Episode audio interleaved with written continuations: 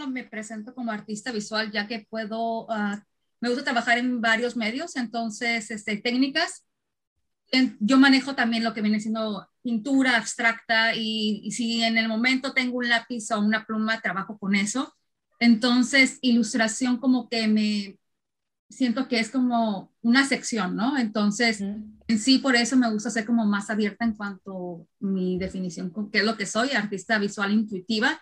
Y llamo intuitiva porque a veces me dejo llevar conforme la creatividad se vaya presentando. A veces no tengo ni siquiera una idea de qué voy a hacer y me dejo llevar.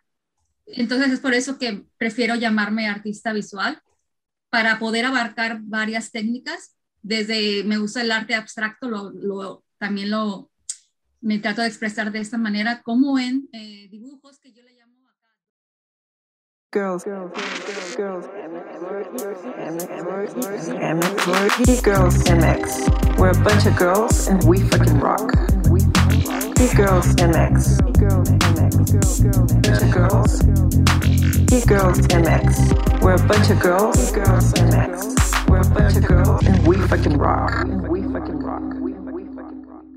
Hola geeks, ¿cómo están? Bienvenidos a un episodio más de Gigi Podcast, un proyecto de Geek Girls MX. Geek Girls MX es una comunidad creada por mujeres que buscan hacer de su pasión un proyecto de vida. Yo soy Yanni y hoy me acompaña de co-host Sutiel, que tenía mucho que no venía con nosotros a platicar, qué bueno que viene el día de hoy. Y de invitada tenemos a Cherry López. Eh, estamos bien contentas porque además de que está grabando con nosotros hoy este podcast, Cherry nos ayudó a hacer la imagen para este Meetup, el Meetup número 11. Y la verdad es que está quedando bien padre todo, ya lo verán, que por cierto, los y las que, bueno, ahora sí más bien es las queremos invitar a el Meetup que se celebra el próximo 11 de diciembre. Están por ahí en redes sociales ya circulando este, la liga para que se suscriban. Recuerden que es cupo limitado, así es de que corran a suscribirse. Y bueno, el, el día de hoy vamos a estar platicando de Cherry López, de su participación en el onceavo aniversario de Kikros y de cómo funciona el Meetup. Entonces, pues, sin más, les agradecemos mucho por estar un episodio más con nosotros y comenzamos.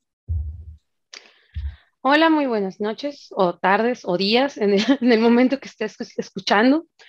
Hoy tenemos a Carla Vanessa López, bien mejor conocida en las redes como Cherry López.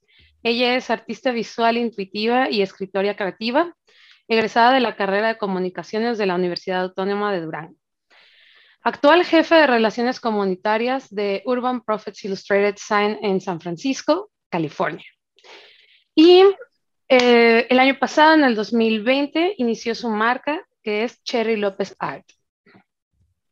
Cherry, muchas gracias por acompañarnos al día de hoy. Bienvenida. ¿Cómo estás? Gracias. Bien, bien, gracias. Aquí muy agradecida también por esta invitación. Entonces, este, pues nada, este, estoy lista para contestar las preguntas, compartir lo poquito, mucho que sé. Y como siempre desde Guadalajara, este, las vengo siguiendo, este, que serán ya desde Campus Party. Sí, bastante. Sí, sí, fue en el Campus Party que, que nos conocimos en el, hace como unos cinco o seis años ya. Yo creo que unos, yo creo que siete, ¿eh? ya lo sé. Sí, porque yo que dejé, dejé Guadalajara hace como cinco.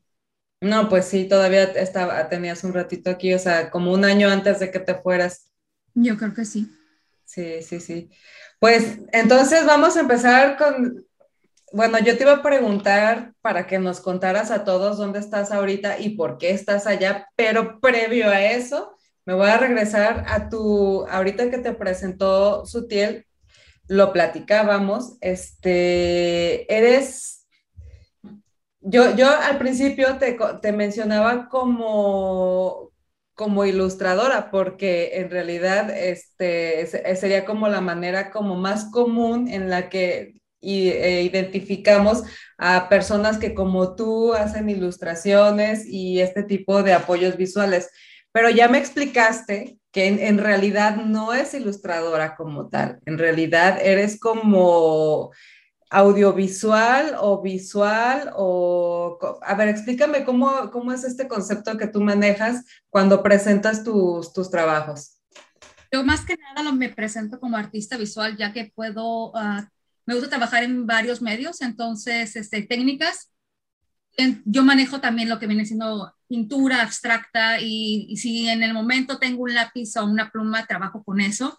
Entonces, ilustración como que me, siento que es como una sección, ¿no? Entonces, en sí, por eso me gusta ser como más abierta en cuanto a mi definición, qué es lo que soy, artista visual intuitiva. Y llamo intuitiva porque a veces me dejo llevar conforme la creatividad se vaya presentando. A veces no tengo ni siquiera una idea de qué voy a hacer y me dejo llevar.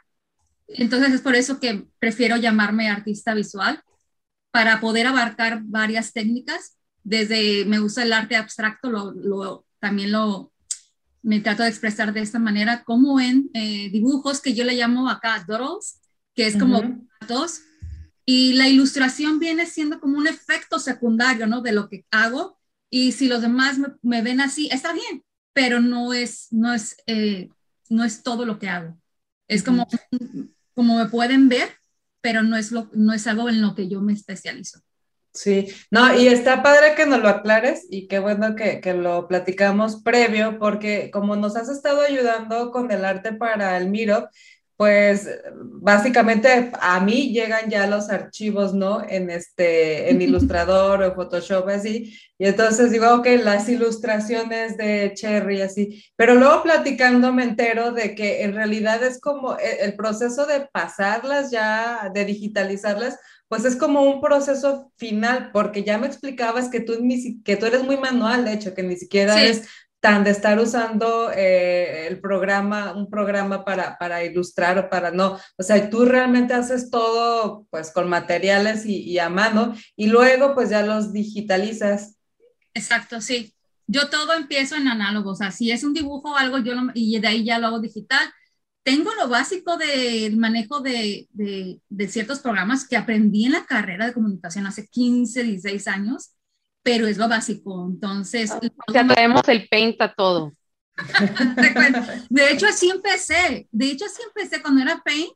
Hacía mis dibujos o retratos en Paint y la verdad es que siempre me ha gustado picar a los programas, entonces no se me, no se me dificulta, pero este, reconozco que tengo ciertas limitantes a cuestión de, de, un diseñador gráfico o una ilustradora que también este, manejan muy bien ese tipo de programas. Yo no, yo los uso como una herramienta para tener una mejor calidad, ahorita más que nada de impresión y también de algunas ciertas cosas en redes. Y eventualmente ya estoy viendo también, este, pues, pulir esta parte de, de los programas, porque al final de cuentas siento que me va a dar mucho, como este, esta invitación, vi una limitante y vi una nueva oportunidad de decir, ah, o sea, para poder eh, ser un artista visual mucho más en, lo personal, en lo que me gustaría hacer en un futuro, siento que sí, en un futuro tengo que empezar a, usar estos programas de manera más profesional. Sí, pues es que no necesariamente es eh, como, no, no, no, es una carencia o una limitante, en realidad pues es que lo tuyo es como más artista, en realidad tú lo tuyo es arte y es, y es a mano y son pinturas y es en físico tal cual sí te abre a más posibilidades el hecho de poder digitalizar tu trabajo porque entonces lo puedes distribuir de maneras distintas a lo que lo has estado haciendo ahora. En este caso, por ejemplo, pues lo, estamos usándolo como imagen visual para, para el Miro de este año, pero pues puede suceder con cualquier otra empresa o con cualquier otra persona y evento o lo que sea que pueda usar algo de tu arte y, y lo puedes hacer llegar por que lo digitalizaste y puedes mandar un archivo de ilustrador y un, un, archivo de Photoshop o lo que sea, pero en realidad es solo como que abres tus posibilidades, no es que tengas una limitante, pues lo tuyo es el, las pinturas en físico, así, sí, que, que las tocas y, y, y, tal, sí, sí. Sí, de hecho, por ejemplo, el otro día, el domingo, eh, tenía unas impresiones y al lado tenía unos este, dibujos que hice a mano con acrílico. Entonces, y, la, notaba, y tengo que ser específica, como de que la gente me pregunta, ¿y esto cómo lo haces? Pensaban que eran impresiones y yo no, esto es, parece que es esta impresión, pero sí, sí es un dibujo hecho a mano. y eso es lo que tengo en impresión, pero todo lo hago desde un marcador, un lápiz, después lo hago digital. Entonces, este, es padre también como compartir esta, mi yo creo mucho en el proceso creativo. Entonces, cuando la gente me pregunta, es, para mí es eh, también el manejar ese tipo de, de aplicaciones o programas es parte de mi, de mi proceso creativo, o sea, es como hallarle este, qué nueva textura le puedo hacer, es como ir aprendiendo con mi proceso, porque estoy aprendiendo también mis procesos creativos. Entonces, a mí se me hace bastante divertido en el que en lo digital puedes cambiar de colores mucho más rápido que en, un, que en, en, lo físico, ¿no? Ya, si ya pusiste un color que no te gusta, ya valió.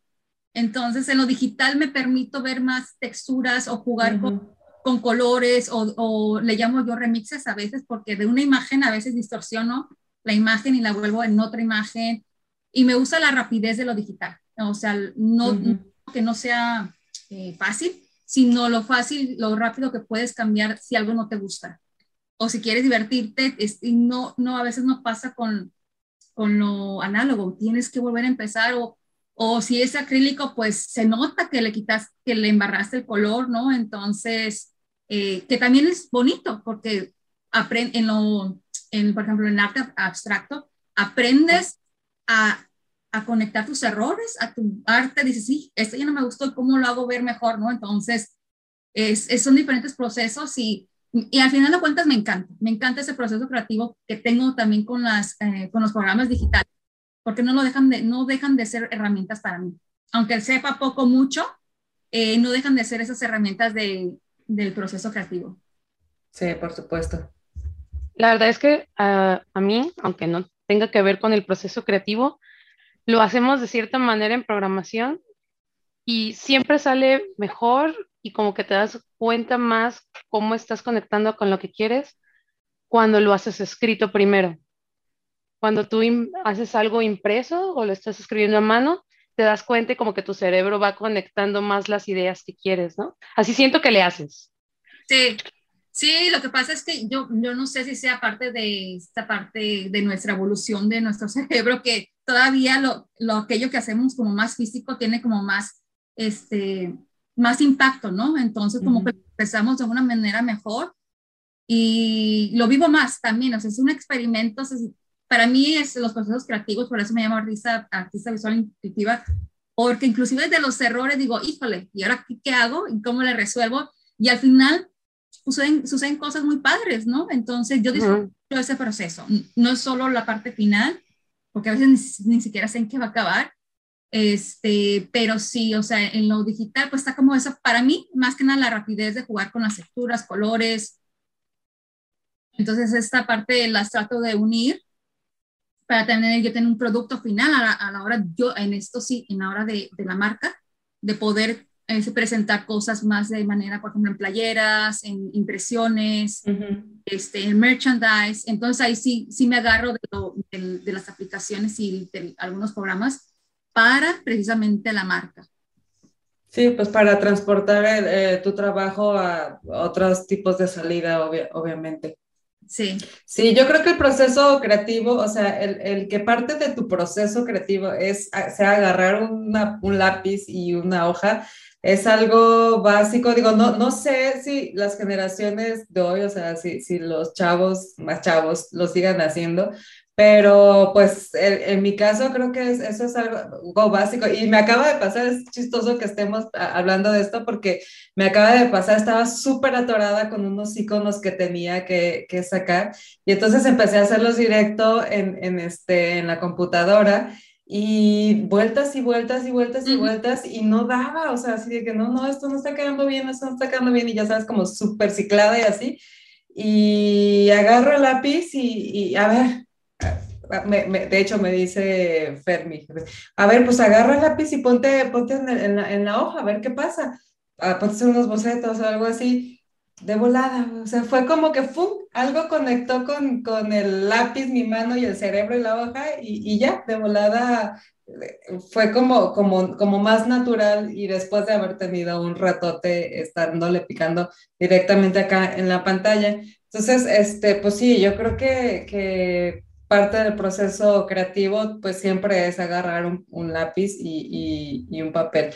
Pero seguramente no es la única parte. ¿De, de, qué más te inspiras tú? O sea, ¿qué, qué, qué otras etapas tiene tu proceso creativo? Pues mira, yo siempre me, yo lo que recuerdo muchas veces, yo a veces, por ejemplo, escuchaba alguna canción y se me venía una imagen, la trataba de, de, de plasmar. Entonces, para mí lo, lo, que es la música, o inclusive cuando veo ahorita con las redes, este, algunas, este, animales que tienen ciertos colores, yo a mí me gusta mucho, este, colores contrastantes y me gusta mucho el color. Cuando veo una imagen, a veces me inspiro con, agarro dos, tres colores de esa imagen y de ahí lo transporto a mi versión. O sea, y es algo que las redes me han ayudado mucho más, más que nada como Pinterest, Instagram, donde la gente sube ese tipo de fotos. Sí han sido para mí para, este, para inspirarme. O sea, veo los colores y me quedo así que ¡ah! casi que lo siento, entonces trato de, de no de imitar, sino de hacer mi propia interpretación. Entonces, este, de fotografías de casas que tienen ciertos colores y me gusta y o veo una textura y digo, me gusta y de ahí trato de, eso sí podría ser un poquito como, como lo que sí me la, sí tengo como algo previo, colores, los colores que quiero usar.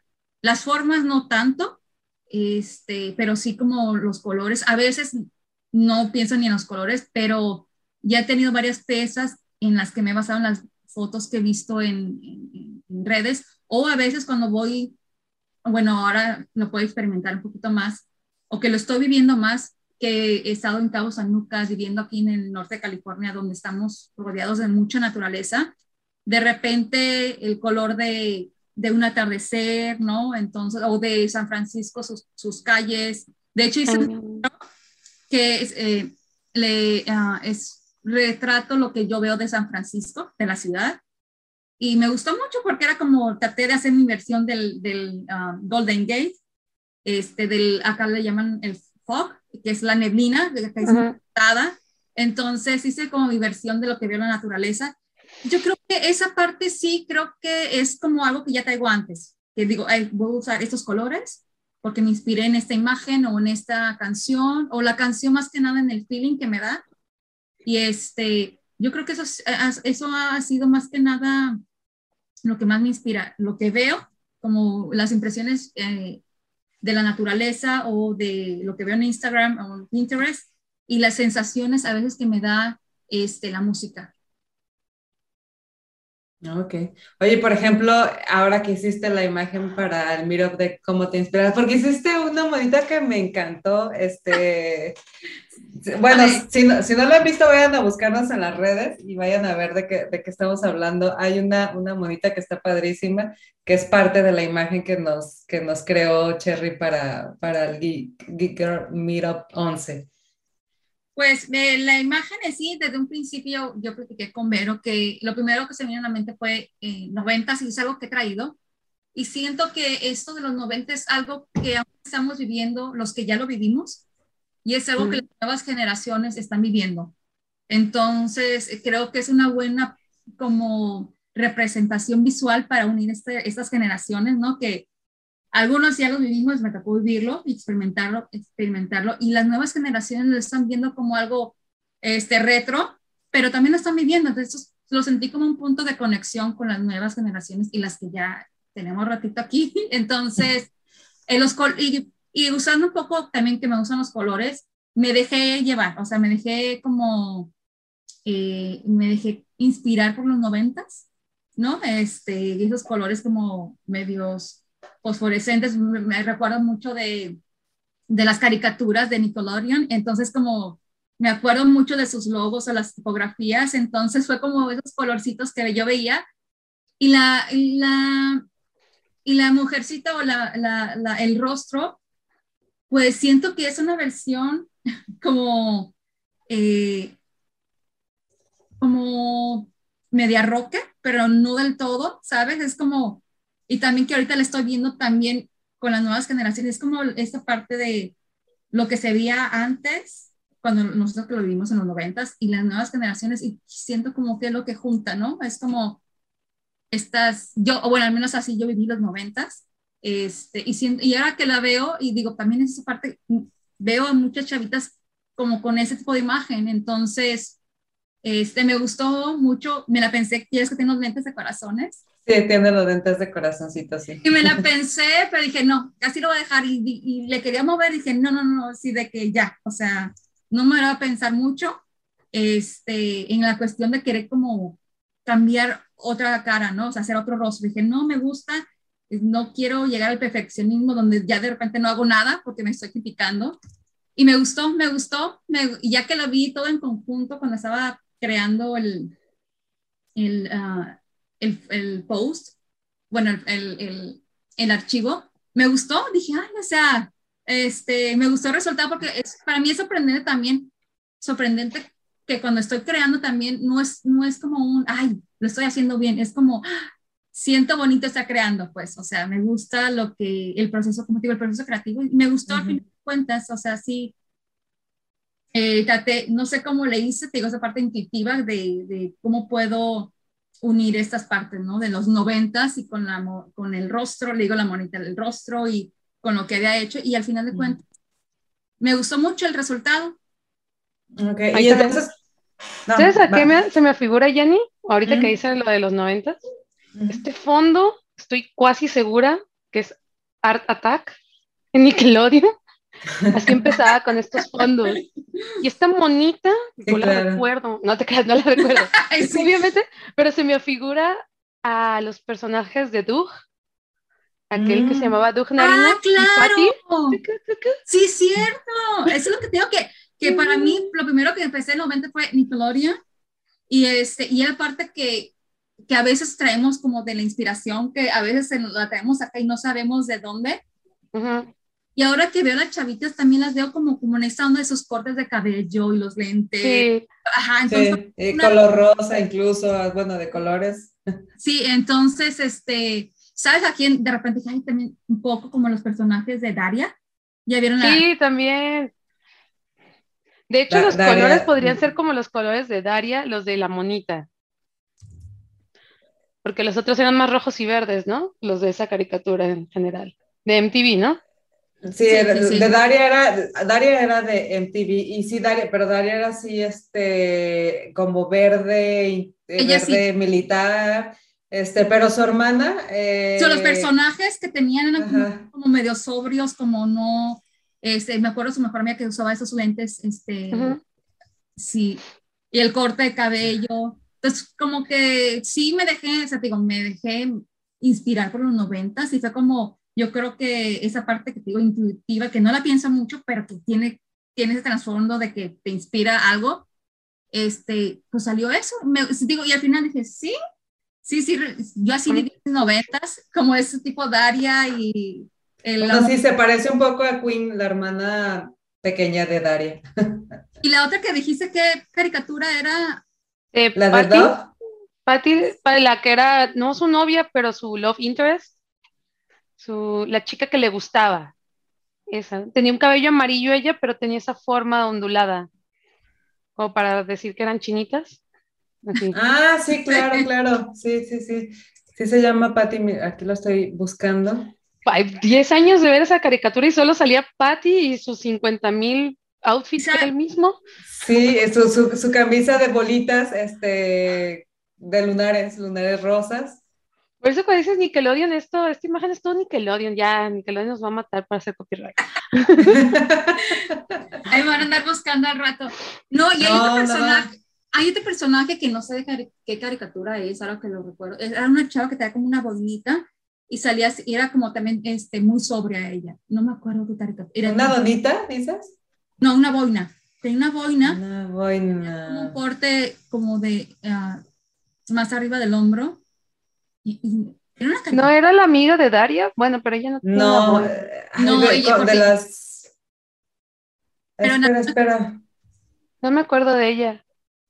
Sí, yo sí, este, sí. y el pelo como, como, como de color naranja, sí, ajá. cortito, ajá. Sí. ¿Qué? ¿Dónde estaba yo muerta? Una, una, boina ah, morada. O, Entre o, camisa negra, traía algo negro, era negro y morado. Y, y de repente unos lentes. ¿Cómo se llamaba? No me acuerdo, pero fíjate, ahora... Nickelodeon noventas, vamos a ver qué pasa. ah, no, ya les digo, ya, ya se van a traumar de por vida.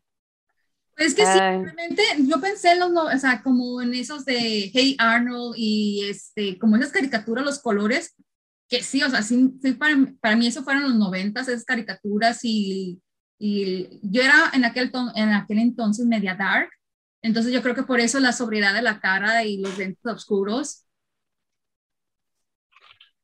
Pero pues así ya es ahora también otra vez. o sea, ya ni siquiera es darks, es así como, ah, pues estoy en onda. Ah, pues pero es, exactamente lo que comentaba, como estas dos generaciones se apuntan y ahora es como, ya es, si te quieres vestir de esa manera, ya ni siquiera es dark, ya es como, ah, X. Y este, pero en aquel entonces sí como, yo era como la rara, la que se vestía raro. Y ahora digo, ay, ojalá me hubiera tocado vivir esos tiempos y me hubiera expresado mucho mejor, ¿sabes? O sea, sin estos como juicios que antes a mí me tocaba mucho y más que vivía en lugares como pequeños. Con el simple hecho de tener unos tenis morados y era como que, uff, lo diferente. Y yo así como que, ay, pues nomás están morados.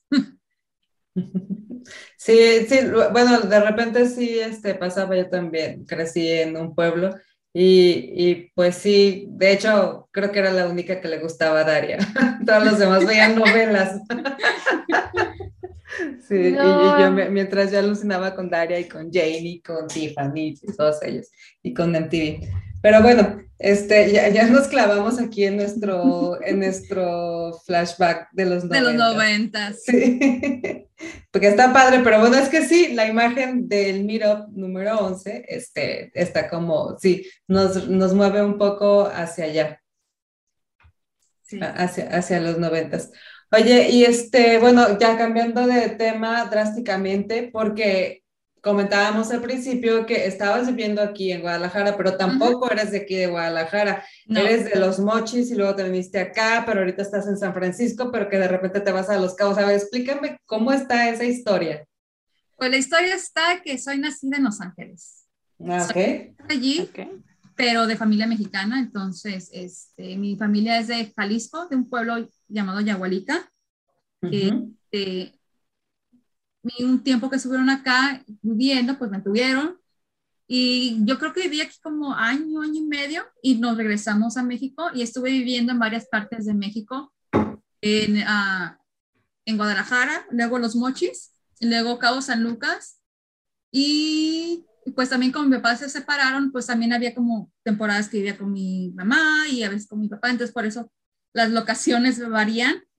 Y este, y ya este último traslado, yo estaba trabajando en una aseguradora en Guadalajara y pues creo que me dio para vivir lo que quería vivir en ese momento, que era como la, mm, como este salir de la universidad y hallar un trabajo que te dé para vivir como el momento, ¿no? Como salir al café, a las discos, bueno, a las discos, a los antros, este, a los bares.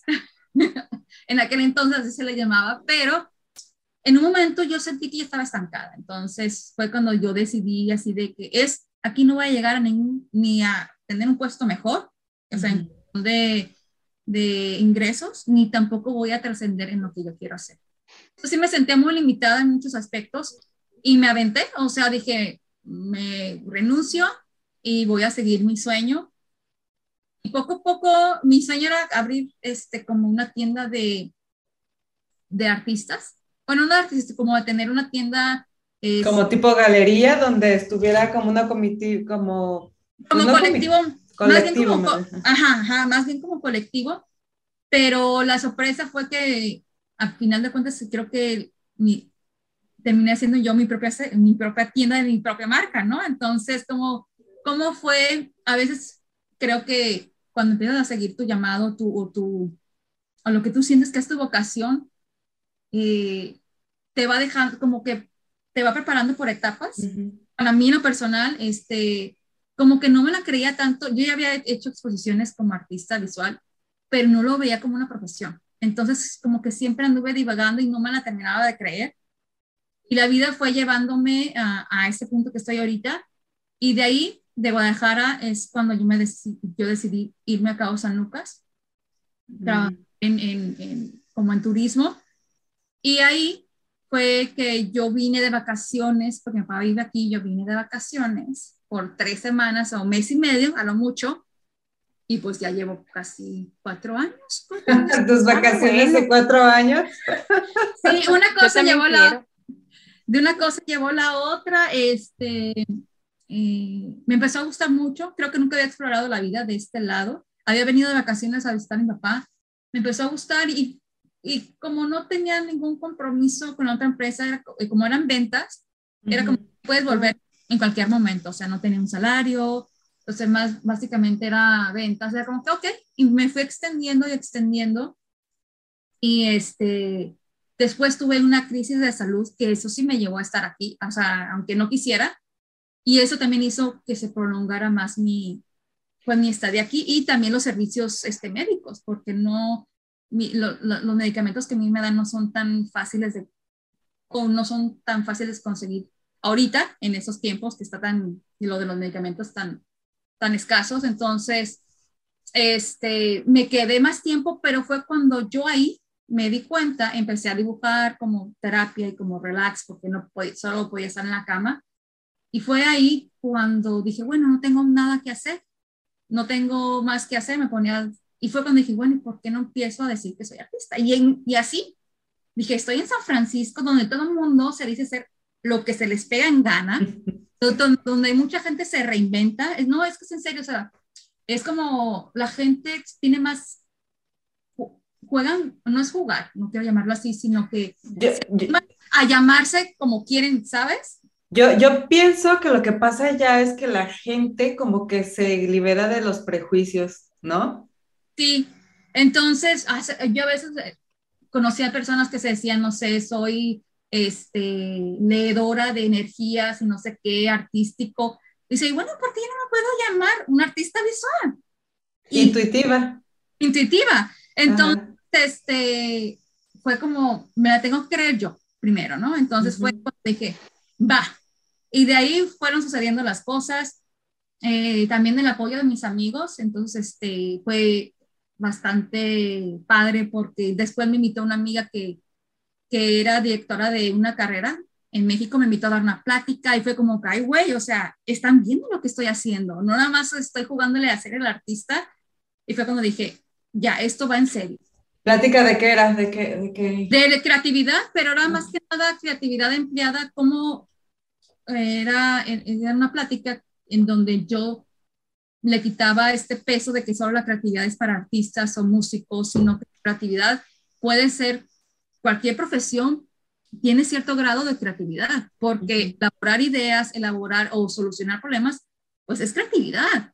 No, bueno, lo que, lo que usan las mamás para lidiar con el recoger al niño, las tareas de comer, que te ajuste para ir al súper y la gasolina, o sea, se requiere de creatividad. Sí, entonces era, era como, como que, se quitaran esa idea de, de, la creatividad, como que hay solamente los artistas. No, la creatividad tiene muchas expresiones y es, es, muchos científicos la usan porque tienen que generar ideas, tienen que preguntarse cosas y tienen que unir puntos como un artista, ¿qué veo aquí, qué veo allá? Y claro que se manifiesta de otras maneras, pero la creatividad creo que en muchas profesiones es, está muy pegada a, lo que viene siendo la creación de ideas y de la solución de problemas. Entonces fue como que, como a, unir a estos mundos, a ver, mira, esos son ejercicios que te pueden ayudar a, que te, te sueltes un poco, pero, eh, y fue cuando yo dije, ay, güey, o sea, sí, sí, este, sí están viendo, ¿no? Sí están viendo lo que hago porque yo les subí en redes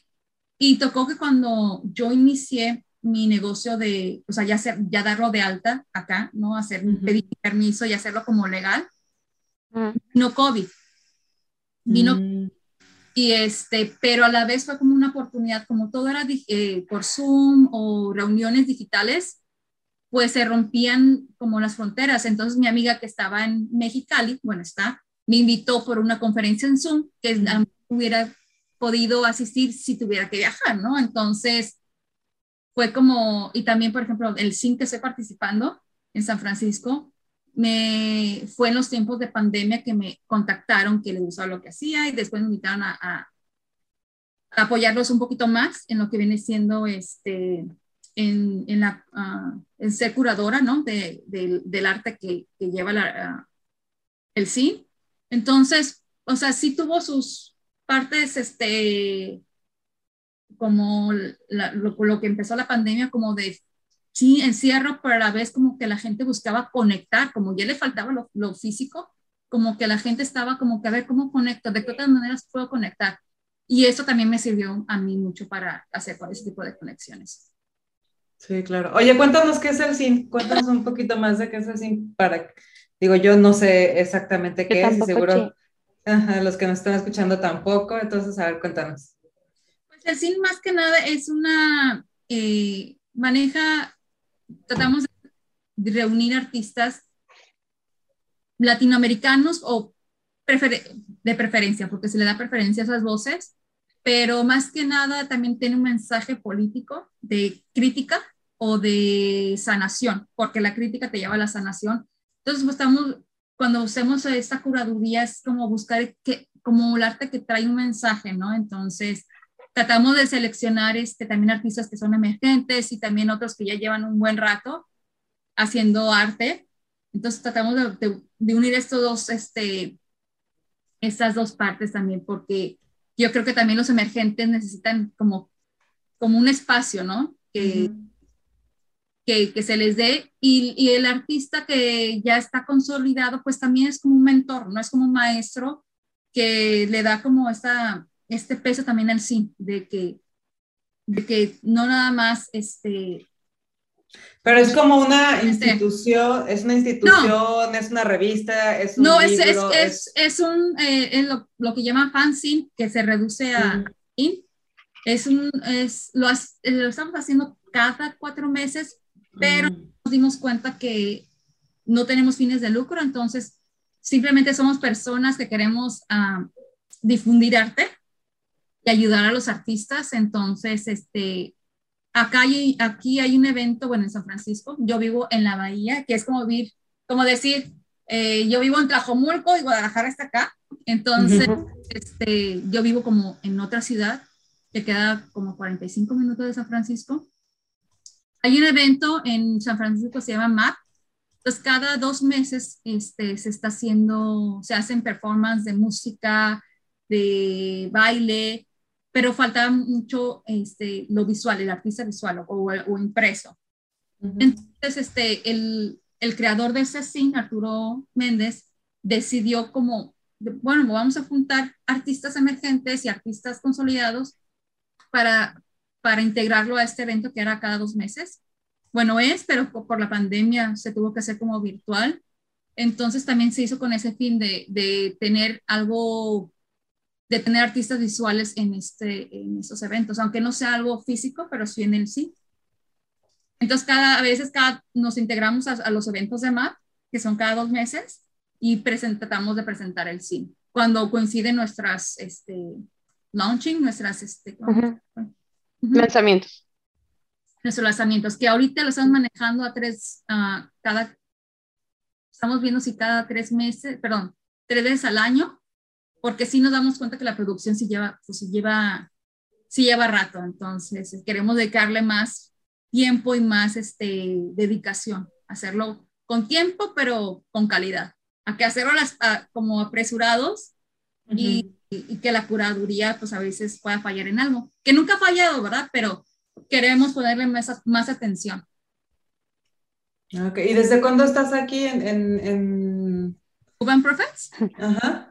Urban Yo, yo creo que desde que me contactaron, eh, que, que, fue como para platicarme del proyecto, yo creo que el siguiente, yo creo que en febrero, yo creo que se hacen los dos años. ¿De la pandemia?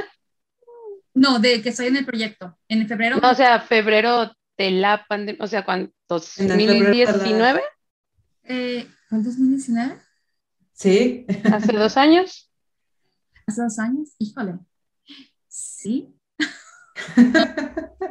no me, ahora, bueno, 2019, no, porque no. fue noviembre del 2019 la pandemia. Sí, ajá, y más o menos se me contactaron, pero para, para platicarme del proyecto. Entonces, yo les dije que sí, y ya cuando empezamos a como a juntarnos como para hacer trabajo, ya estaba la pandemia. Entonces, sí, yo creo que en este año serían ya dos años.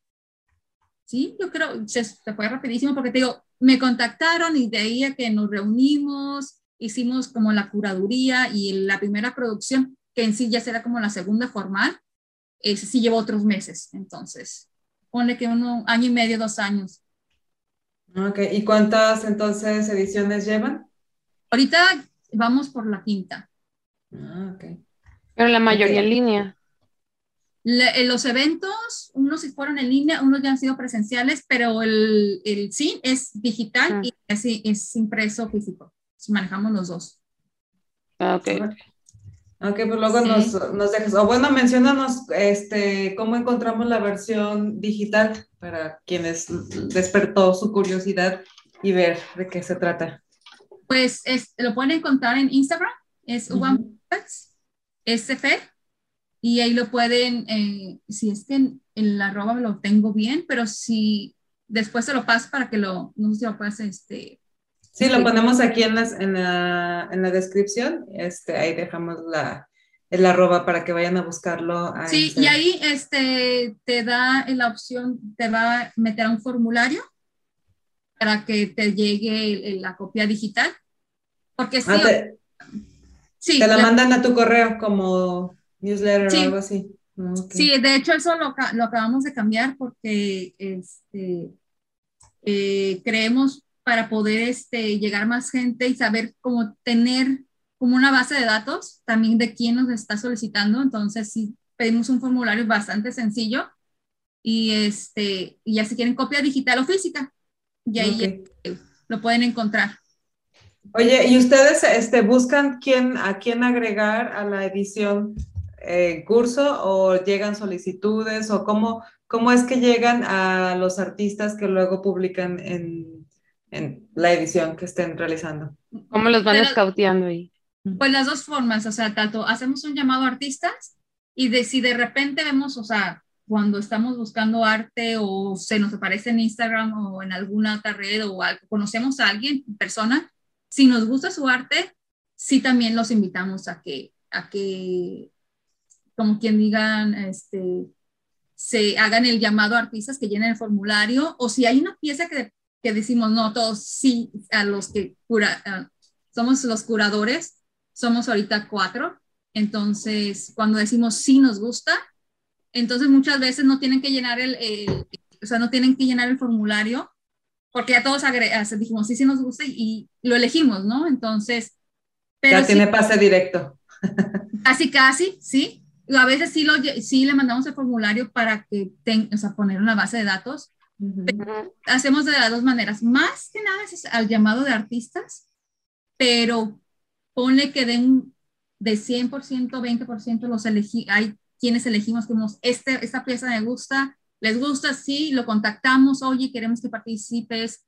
Y pues encuentras de todo, ¿no? Hay personas que, artistas que, digo, consolidados, que ponen un chorro de filtros y ya ni te contestan y, o como no, no pagamos artistas porque es ni, ni, no, no es, ahora sí que las donaciones que pedimos es para la misma producción del CIN, pues muchas veces, pues ya no se fijan como en esos proyectos, pero hay otros que sí, o sea, que entienden el movimiento del CIN y, y sí, o sea, maestros, artistas que tienen añales y que han hecho cosas muy padres, que te dicen, ok, me gusta tu proyecto, tu idea, tu movimiento y este, colaboro contigo.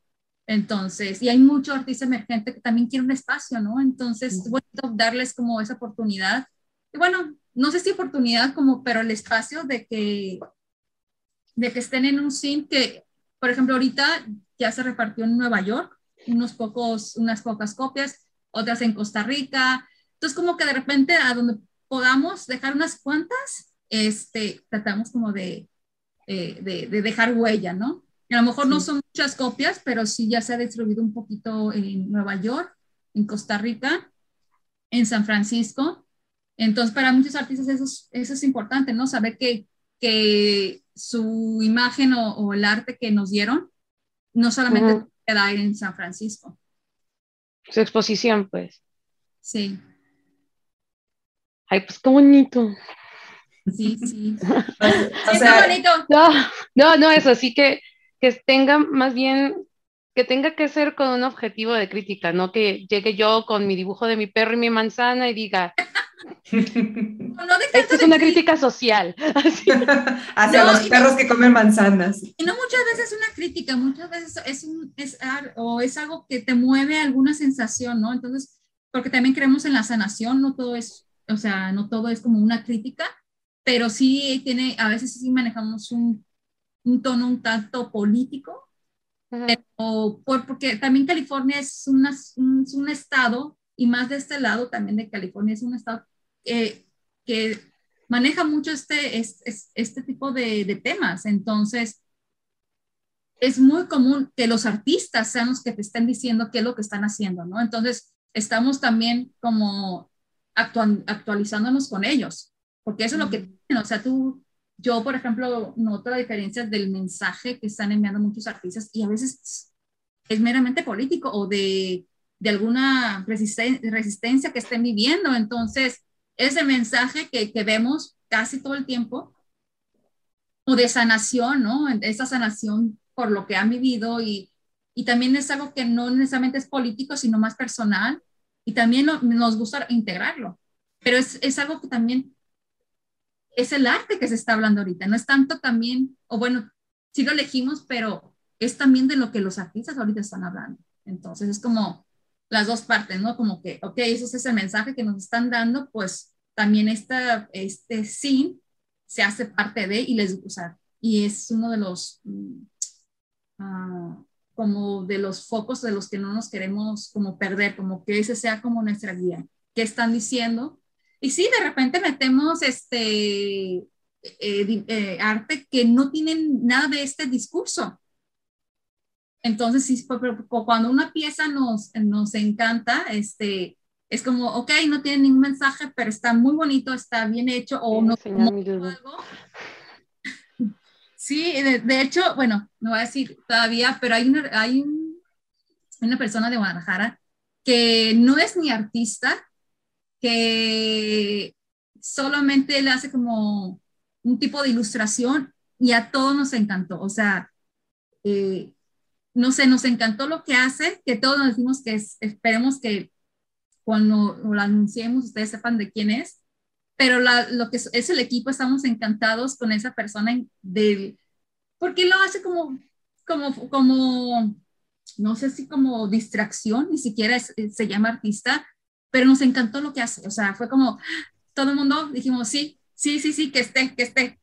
Entonces, es de acá de Guadalajara y que también y hace ilustración o bueno hace Pues es, arte, eh, también con con que- con, que- Photoshop. perspecti- no digo pero es crítica política también o es No, social, o es Pues a veces hace como tipo, no hace nada de eso, a veces hace algún tipo de montaje que sí tiene un poco de como de ese tema político, pero no es un mensaje. Es como, Ok. no sé cómo explicarlo, pero ya que les diga quién es, hasta que ya esté impreso, les voy a decir quién es. Ok. ¿Soy yo? Bueno, Ah. Pero, o sea, simplemente, no sé, ese es algo, o sea, cuando hay una pieza de alguien que te gusta, o de, eh, que decimos, órale, lo, lo- los, como ahora sí que el comité, ¿no? Lo aceptan, va. Y todo el mundo nos encanta esa persona y decimos, somos fan de fulanito, este, porque la vibra que, que, que emana o, o la manera en que él, en su distracción, ¿no? En cuando hace ese tipo de, como de montajes o dibujos, pues nos gustó a todos. Entonces, no necesariamente es crítica o todo político, Mm, hay que haber algo que nos mueva. Y yo creo que nos gusta a todos, ¿no? Entonces, pues sí tenemos como un, como decimos, un norte de qué es lo que más o menos maneja el sim, pero cuando hay una pieza que nos, que nos mueve, sí, sí, Ujú. mira, esto, esto vi, ¿qué, qué piensan? Ya, pues sí, la integramos. Así que si un día hacen algo y nos gusta, así que decimos, eh, sí, es así. Puede, puede- puede que recibamos Ya me vi. una llamada. y nuestro O sea, arte está en o el igual- de la próxima O edición de igual, si quieren, si quieren participar, pues, o sea, están las, ahora sí que el llamado es abierto y ya después vemos quién, quién sí o quién, o muchas veces tratamos de que cada sim tiene cierta temática donde tu arte se acomoda más. Entonces, este sí. Sí, Ah, pues mira, qué padre. dando espacio. Qué bueno que nos explicas, porque no tenía ni idea de qué era exactamente eso que estabas haciendo ahorita del cine. Pero entonces ahora vámonos a pasar a tu último proyecto, que ahora sí es como el personal en donde tú estás metiendo toda tu arte, toda, ya no voy a decir ilustración porque no es ilustración, tu arte. Entonces, a ver, platícanos plasmamientos. tus plasmamientos. O a lo mejor después ya, ya, ya me animé, pero sí, hasta ahorita, y de hecho a veces sí, sí decía "Uy, ilustradora, pero como que no, o sea, no, al final de cuentas creo que me estoy quedando como artista visual, y ya te digo, viene como un efecto secundario. Pero, ¿ibas a terminar con algo que hable más del, No, platícanos, platícanos de tu marca, de tu marca de Cherry López Art. Pues mira, eh, buscando una parte, eh, yo creo que un poco influenciada con esa idea de la tienda que yo quería tener, de como Ujú. artista, yo me gusta mucho la recreación del, del diseño del arte en piezas, ¿no? Entonces, eh, empecé, aquí hay mucha fácil, no sé si, tío, como no he estado en México, no sé si esas eh, empresas es- se den en, en México o si tengan como eh, la accesibilidad de que sí lo pueden hacer allá. Pero aquí hay mucho lo que se le llama impresión bajo demanda. Entonces, eh, explorando un poco con la pandemia y también el, tengo como una filosofía de hacer el arte accesible eh, para, para aquellos que no, que a lo mejor sí les gusta el arte, pero no tienen para pagarlo, ¿no? Entonces, dije, bueno, ¿en qué parte puedo yo juntar? Ni yo devaluarme como artista, porque no, no creo que los artistas deban de devaluar su arte por, por tener una demanda, ¿no? Con cierto mercado, pero a la vez tienes que, yo no, yo, ¿cómo pensar y cómo aceptar el arte si es que les llega a gustar mi arte? Te- ¿Cómo hacer? Si alguien quiere comprar una pieza mía, ¿cómo puedo yo hacer como este balance entre no devaluar? Porque al devaluarme a mí como artista, devalúo a otros, a otros artistas. Entonces, ¿dónde puedo encontrar esta parte? Como un, un, eh, un balance, un equilibrio ahí en donde tampoco este, te vayas a ninguno de los dos extremos, pues en donde... Exacto. Sí, entonces empecé con la impresión de camisetas, eh, de luego este, también de impresión de para fondos de celulares. Y lo que me gustó de esas empresas es que yo a veces consultaba a ciertas empresas y me decían, no, tienes que pedir 30, 40 para, para que te hagamos un solo diseño. Entonces, para mí, para mi inversión, pues la verdad es que no lo tenía. Entonces, no, o sea, te ni sé si se me van a vender, entonces era como que no, no lo voy a hacer. Entonces, cuando empecé a explorar lo que vienen siendo las, esas empresas bajo demanda, te- tú puedes pedir una camiseta de un diseño, de una talla y con Ujú. una calidad. Me gusta más a mí la, lo que viene siendo el, lo como más este, tradicional, pero esto cumplía con esa eh, impresión digital, pero la calidad estaba bastante bien. Entonces dije, bueno, esto lo puedo hacer como imprimir mi arte y si a alguien le gusta, si no puede pagar un cuadro más grande que sea un poquito más caro, pues tienen acceso al arte pues en una camiseta. Y también esa, lo que hacen esas empresas pues es, no inviertes 100 en 100 camisetas que a lo mejor vendes 20 y te quedas con 80, ¿no? De que dices, "Ay, güey", o sea, a veces pasa. Entonces me dio mucha libertad esta parte y de poder jugar con qué tipo de accesorios este, puedo imprimir. Entonces, empecé con las camisetas, pero a mí lo fuerte, lo fuerte sigue siendo la, ah, el arte físico, o sea, el- el- la impresión, los cuadros, las pinturas, sí sigue siendo lo que más, o sea, lo que más compran. Al final de cuentas, yo- pensando que esto iba a acercar más, ¿no? Pero al final de cuentas sí la gente sigue eligiendo lo, el arte en sí, o sea, el arte físico, la pieza. El cuadro, la, pieza Sí. que... Sí, sí, sí, sí. Y si de repente me piden o me compran eh, las camisetas o accesorios que llevo a imprimir con este tipo de empresas, pero sigue siendo oh, el arte el que se vende.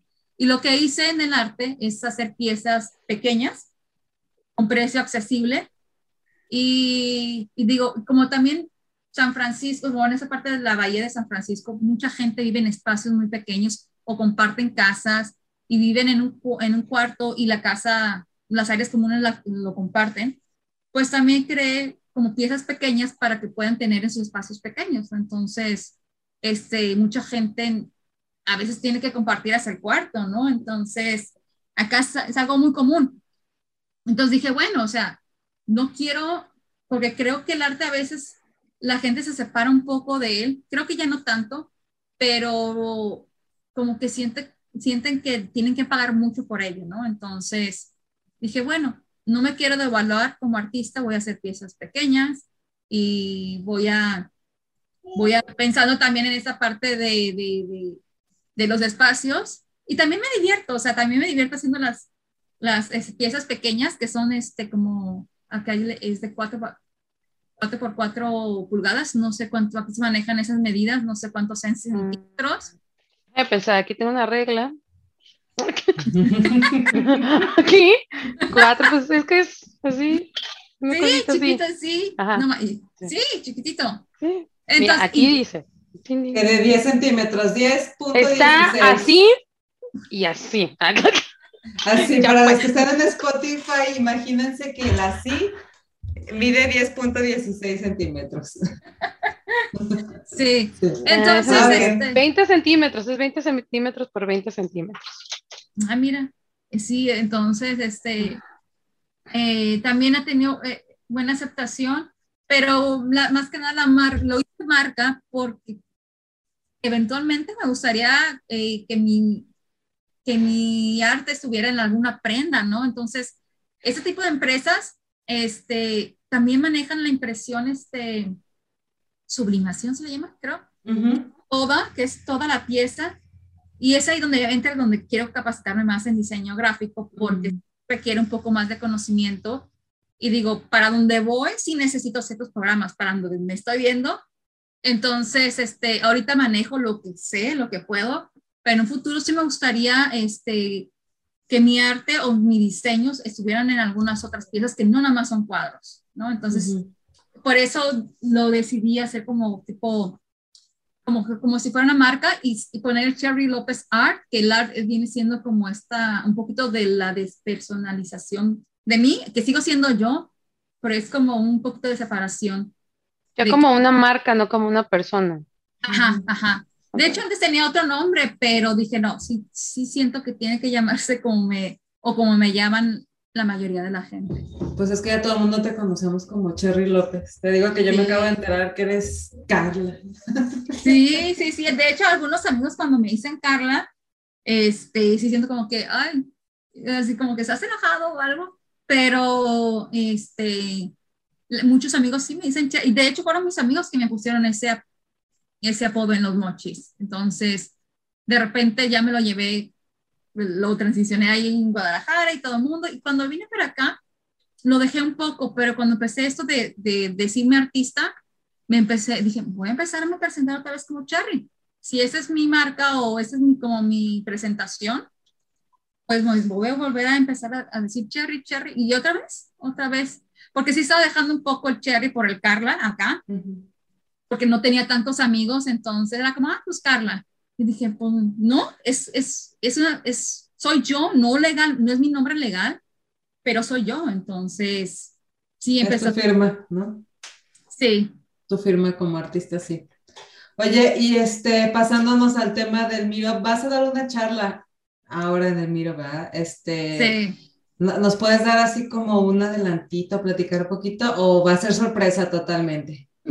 No, de hecho, de este, cuando tuve la plática con Vero, creo que ya más o menos ideamos este, que podría ser algo como en lo actual, como más este, de más provecho y que, que más o menos este, lo manejo, que es esto lo que es el, ah, la impresión bajo demanda, lo que es más que nada el poder hacer o crear desde tu casa y con la ayuda de estas herramientas no tienes que a veces que salir tanto al exterior por lo de la pandemia y que los cierros y que de repente sí, y cómo esas herramientas realmente este, nos ayudan a, a, tener una producción de nuestro diseño o de cualquier otra cosa este, para vender en, en línea.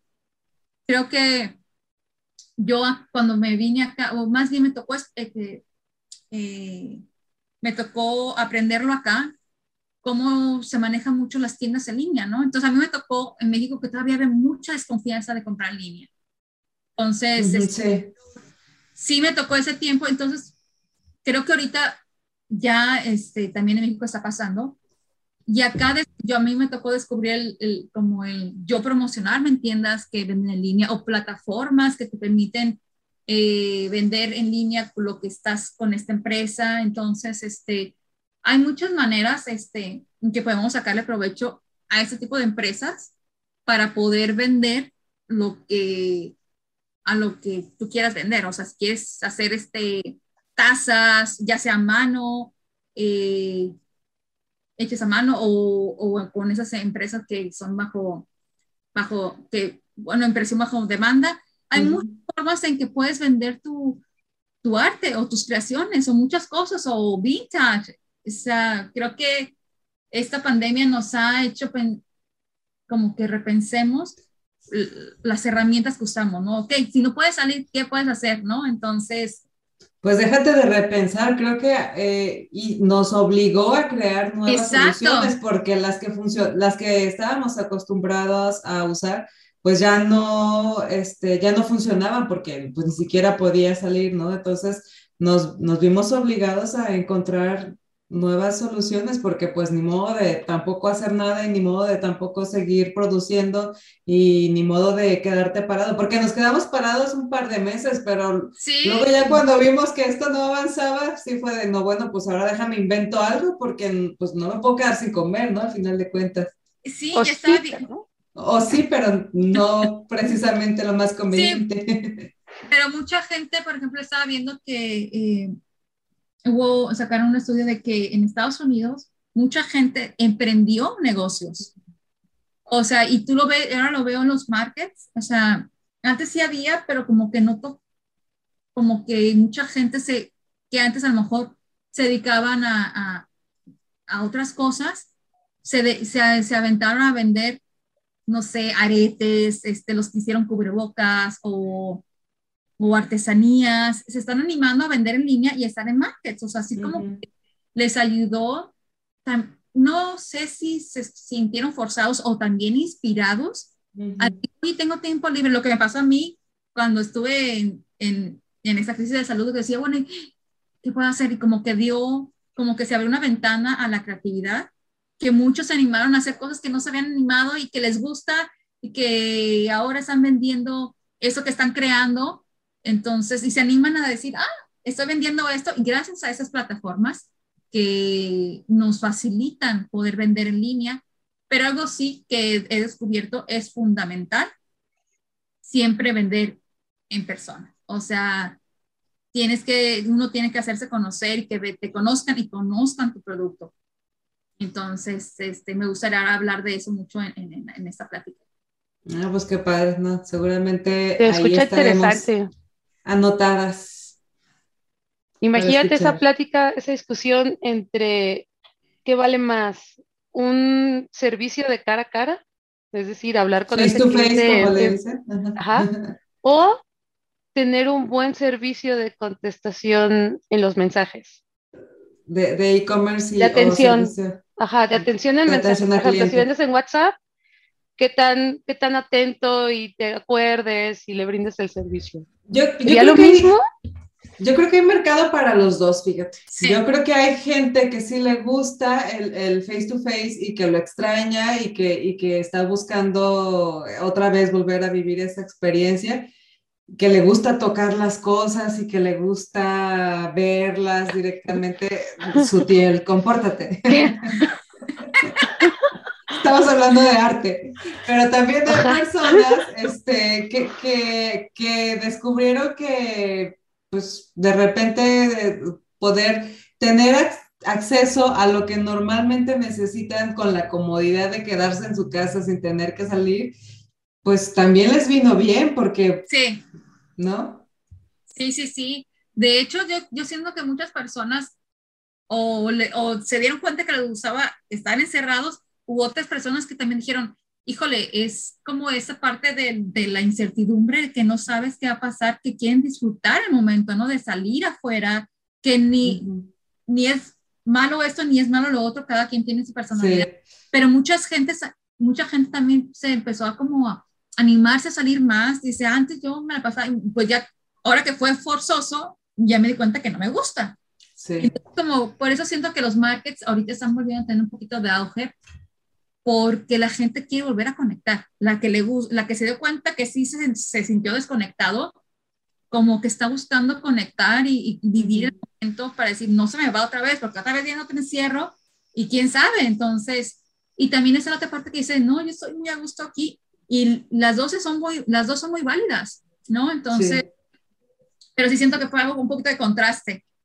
A mí, a mí me encanta cualquiera de las dos, porque en cualquiera de las dos situaciones los proveedores se vieron obligados también a eh, ofrecer un mejor servicio, ¿no? O sea, tanto los que, los que tienen su tienda física y siguen y reciben personas físicamente, pues se tuvieron que esforzar en las medidas de seguridad, de seguir el protocolo, en tener todo limpio, o sea, de alguna manera el servicio también este, mejoró quiero pensar. Y, y por otro lado, también el servicio en línea, el servicio de la experiencia de compra en línea, también se pusieron súper creativos. O sea, ahora ya también, pues yo honestamente, que Grinch, pero me voy a ir hacia el lado de los que descubrieron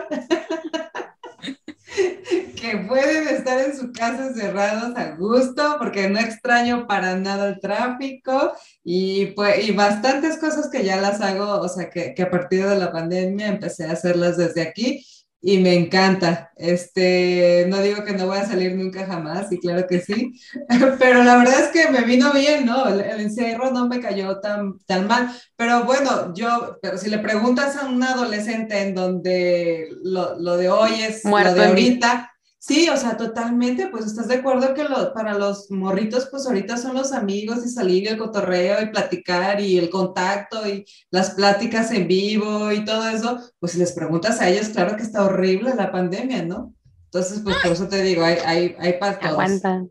Y como te personalidades, hay chavitos también que les gusta también como que estar, no tienen la ansiedad de la escuela, que muchos también sufren de tomar. Es como todos, cada personalidad por ejemplo, yo te digo, cuando a mí me pasó lo de la crisis, yo empecé a apreciar mucho el salir. O sea, antes sí salía, pero para mí la naturaleza ya era como, híjole, era como, te digo, aquí a 20, 20, 20, 40 minutos tienes la playa o el bosque o árboles.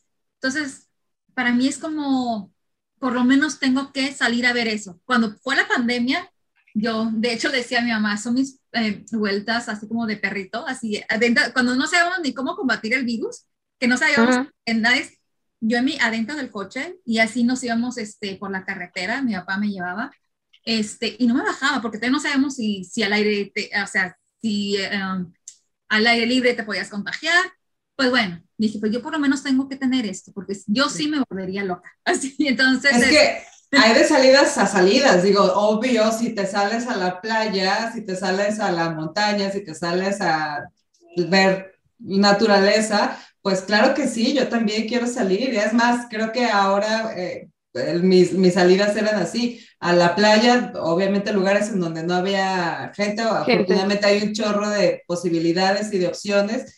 Este, iba a decir hacer comercial, pero no lo voy a hacer. Bueno, hay muchas opciones, muchas posibilidades y te vas y te escapas a la playa donde no hay gente y estaba genial, obvio, eso sí, a ese tipo de salidas sí, pero las salidas al, al súper y las salidas al tráfico, las salidas al banco y las salidas a comprar no sé qué cosas en, los centros comerciales, no, esas sí, no las extraño. Yo, yo creo que yo rompí mi miedo porque yo tengo que estar yendo al hospital cada mes y medio.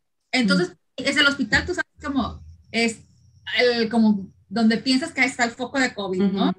Es como que de alguna manera, al ver, yo, ve, yo decía, conforme vea a los enfermeros y a los doctores que se, se cuidan de, es al nivel que está el virus.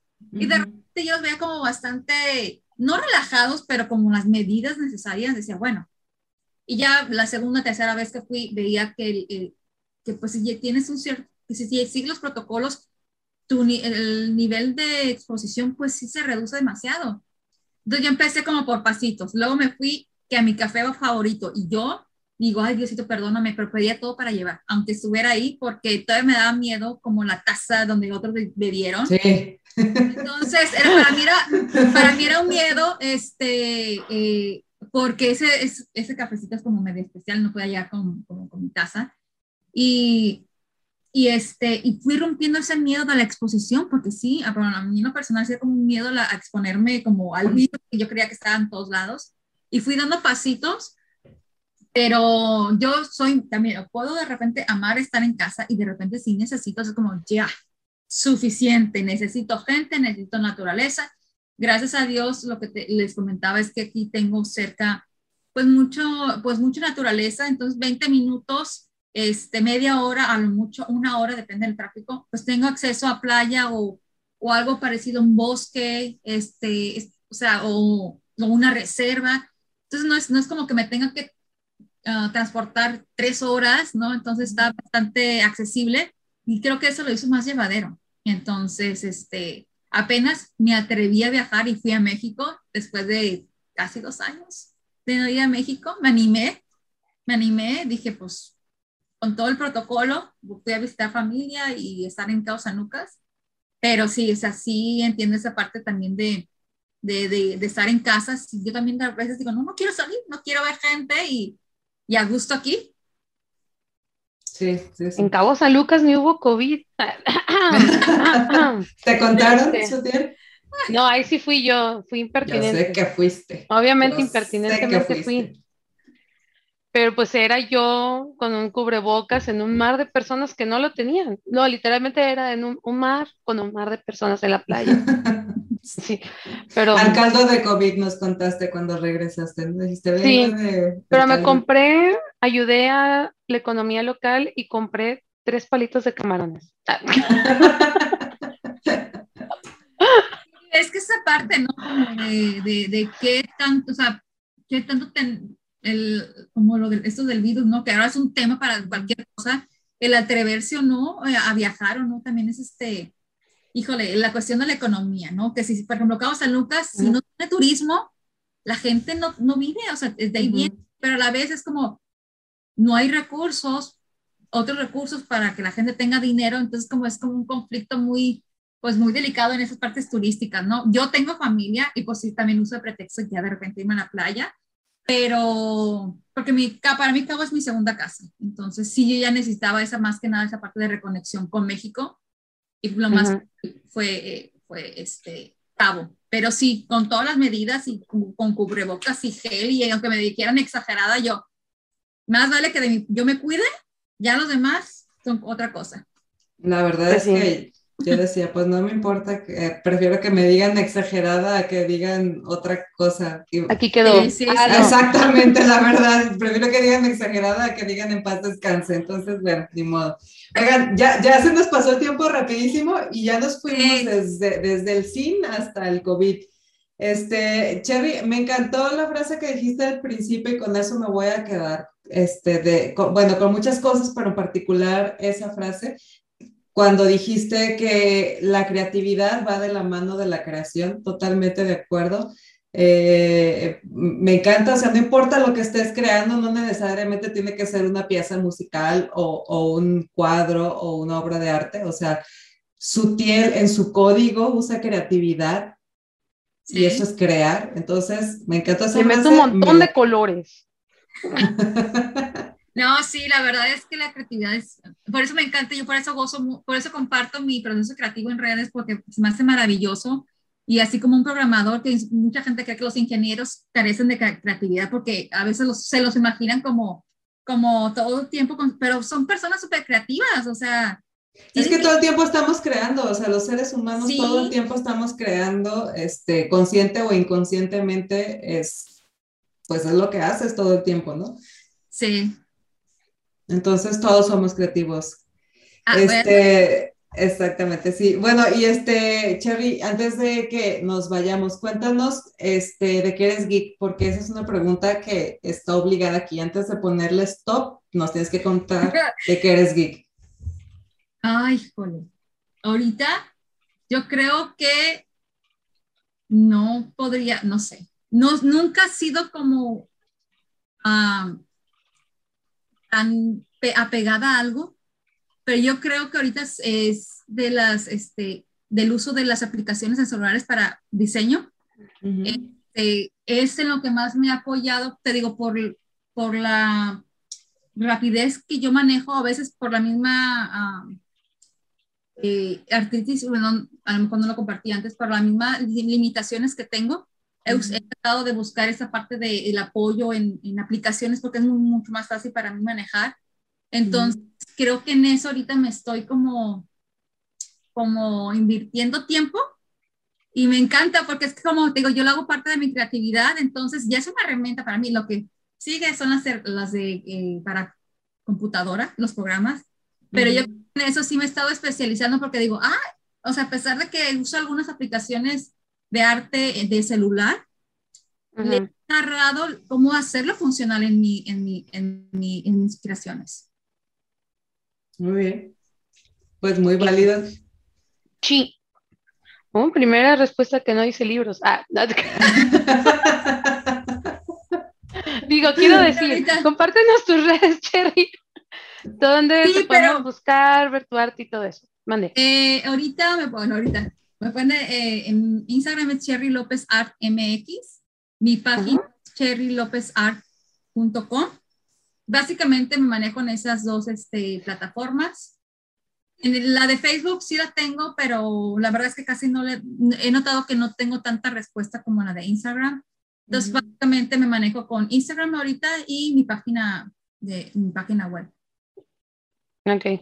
Muy bien, pues también los vamos a poner ahí en la descripción junto con este el Instagram de Sin que nos pasaste hace ratito. Este, pues para quien quiera seguir viendo algo de lo que estás haciendo, para quien quiera mandar como propuesta su arte en una de esas sí, se publica. Sí. claro, eso son, y más que nada tratamos, digo, apoyar a, a, a este, a artistas ya sea este, latinos, latinoamericanos, eh, le damos entrada a, a todo mundo, pero pues el, el, el, a veces el mensaje puede ser, ah, tenemos, hemos sido artistas que escriben en español, porque también es escrito, puedes escribir algo, este, o si algo pasa en otra parte del mundo muy allá, también, o sea, es un espacio más que nada para las voces que a veces parecen este, un poco, eh, no quiero decir, no calladas, pero que están gritando algo, ¿no? Entonces también es ese espacio si tienen algo que decir, ya sea personal o a nivel este, más como global, bienvenidos. Muy bien. Pues muchas gracias, Cherry, por acompañarnos en este episodio. Nuevamente, gracias por ayudarnos con la imagen del Miro. Sutiel, invítanos a suscribirnos al Miro. Vamos a suscribirnos al Miro. No, la verdad, toda la información, este, tenemos ya varios posts en Facebook Instagram, me parece que son los últimos dos o desde los últimos dos. Eh, la página geekgirls.com.mx, también ahí están las bases.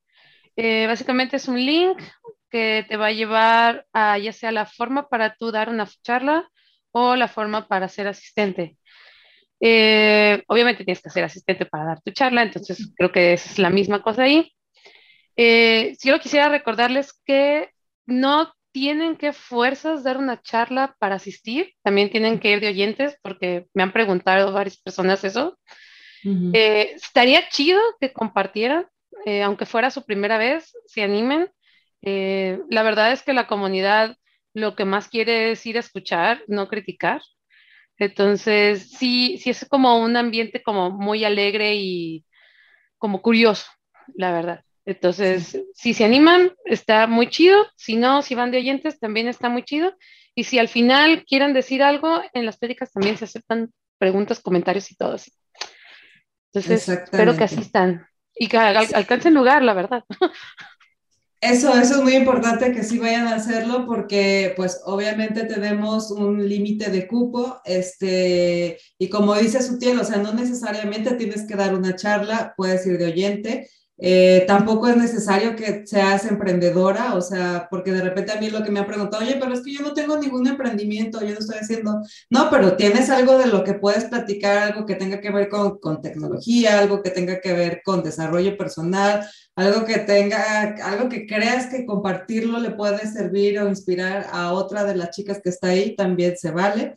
Entonces, bueno, eh, eh, otra cosa que me parece súper importante eh, recalcar y que también lo hizo Sutil, es un espacio seguro. O sea, las personas que estamos ahí vamos con toda la intención de compartir, de echar porras, de inspirar, de apoyar, de conocer gente que está vibrando en la misma onda que nosotros, que es la de, la de impulsarnos y ayudarnos a vivir de nuestra pasión si no es tu recurso de vida constante, por lo menos que, sea, que sí sea una actividad que puedas realizar en tu día, porque pues, oiga, no se vale, ¿no? De que de repente lo, lo, que más nos gusta y no lo podemos hacer, pues aunque sea como, como algo recreativo y si lo puedes hacer como, como modo de vida, pues qué mejor.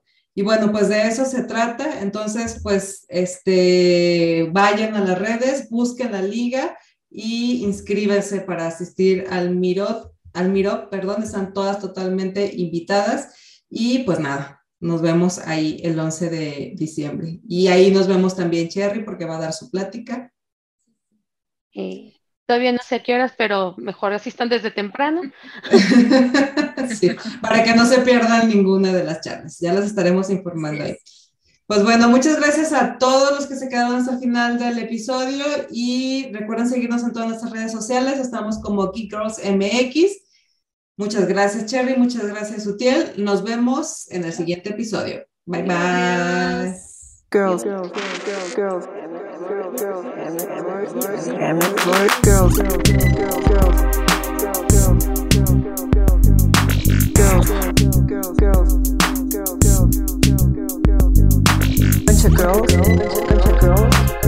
girls,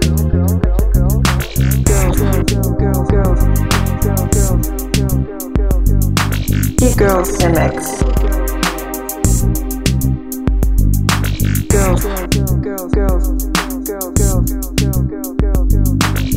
We're a bunch of girls. Girls MX. Girls, girls, girls, girls MX. We're a bunch of girls. Girls MX. We're a bunch of girls, and we fucking rock. And we fucking rock.